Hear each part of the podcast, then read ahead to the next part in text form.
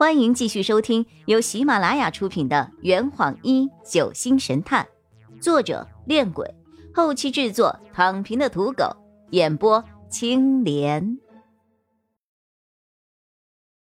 第一百二十九章，要不要喝口酒啊？可是没有想到，那天晚上，当柴家人带我回到极乐庄园的时候。我看到了张家敏那辆溅满了血迹的车子，我立刻就意识到这是曹燕为我布好的局，动手的时候到了，报仇的时候终于来了。那些血就像是催化剂一样，将我心中那股杀人的冲动推到了极致。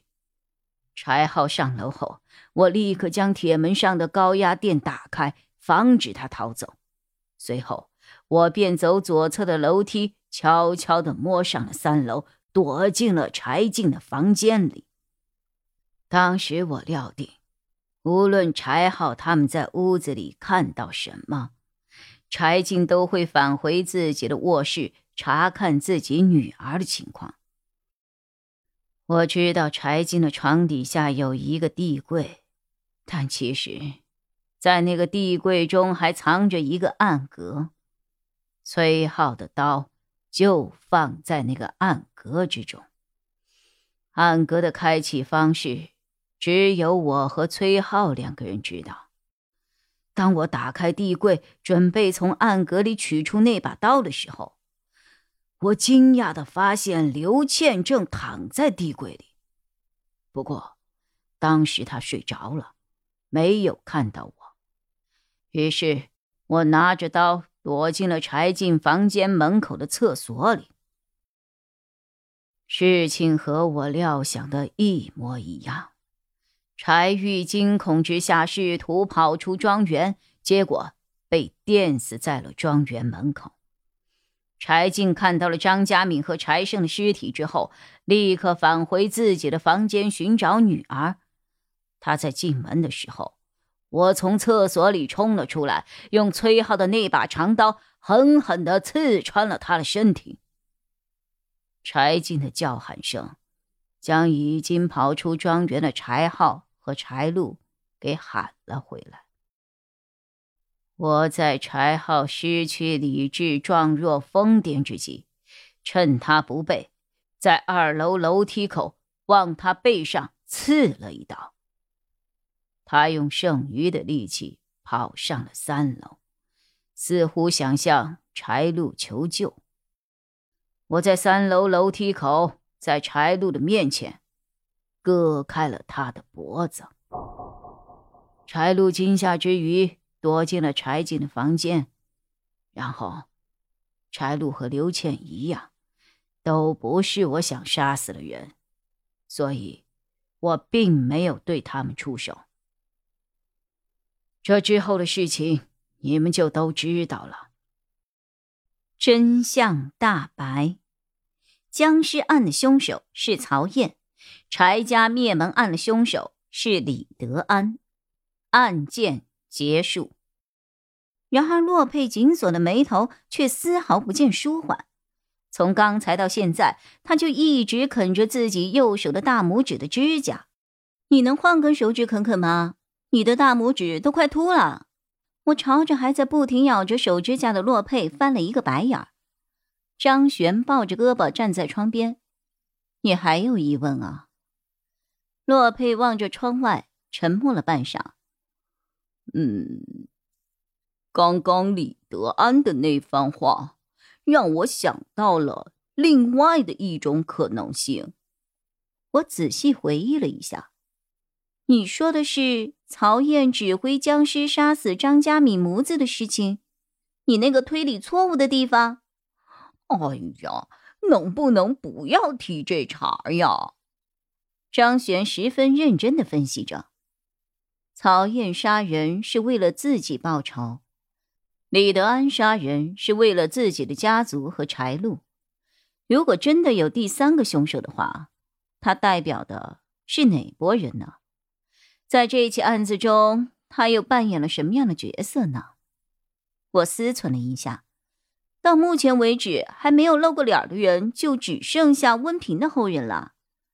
洛佩摇了摇头：“所谓温平的后人，根本就是我们幻想出来的。从一开始就没有任何的证据可以证明这个温平的后人存在过呀。会不会是罗永强方面的人，为了不暴露自己的秘密而杀人灭口呢？”罗永强早就死了，这个动机也不成立啊！洛佩挠了挠脑袋，脸上露出了一个痛苦的表情。该死，该死啊！到底是什么人呢？我到底还漏掉了一些什么呀？没想到神探也有推不出来真相的时候呀！哼哼哼哼哼哼。我拍着洛佩的后背，安慰着：“阿洛，冷静一点，我们其实已经很接近真相了。”张璇从洛佩的背包里抽出了半瓶酒，“哎，要不要喝口酒，头脑风暴一下？”“哎呀，对哦，差点把我的兴奋剂给忘了。”“哈哈哈哈！”洛佩喜怒无常，刚刚还一脸苦瓜相，看到酒以后就阴转多云了。洛佩举起了酒瓶，一口喝光，丢下空瓶子后，打了一个酒嗝。呃，想到了吗？我好奇的问着。呃，没有。哦呃，就在这个时候，两名女护士抬着一具被击倒的僵尸从我们面前走过。A 护士心有余悸。哎呀，万一这具尸体突然又复活了怎么办呢？B 护士解释着：“不会的，不会的，你没有听过那个警官说吗？这具尸体已经没有危险了，没危险了，嗯嗯，没危险了。”洛佩目不转睛地盯着那两个女护士从自己的面前走过。不一会儿，他深吸了一口气：“ 哦，是他。”看样子他已经想到了真相即将大白之际，李志新和韩江雪从走廊对面走了过来。志新拦住了那两搬运尸体的女护士，出示了证件后，亲切的问着：“哈哈，两位小姐姐，你们这是搬的谁呀？搬的僵尸呀！哈哈哈哈，这就是僵尸啊！哎哎，可怎么不动呢？” B 护士指了指我们这边，刚刚那几个高中生和警察叔叔一起把这个僵尸给打倒了。嗯，打倒了，打倒了的。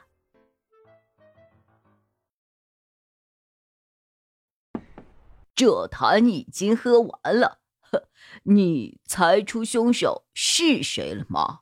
啊，老板，拿酒来。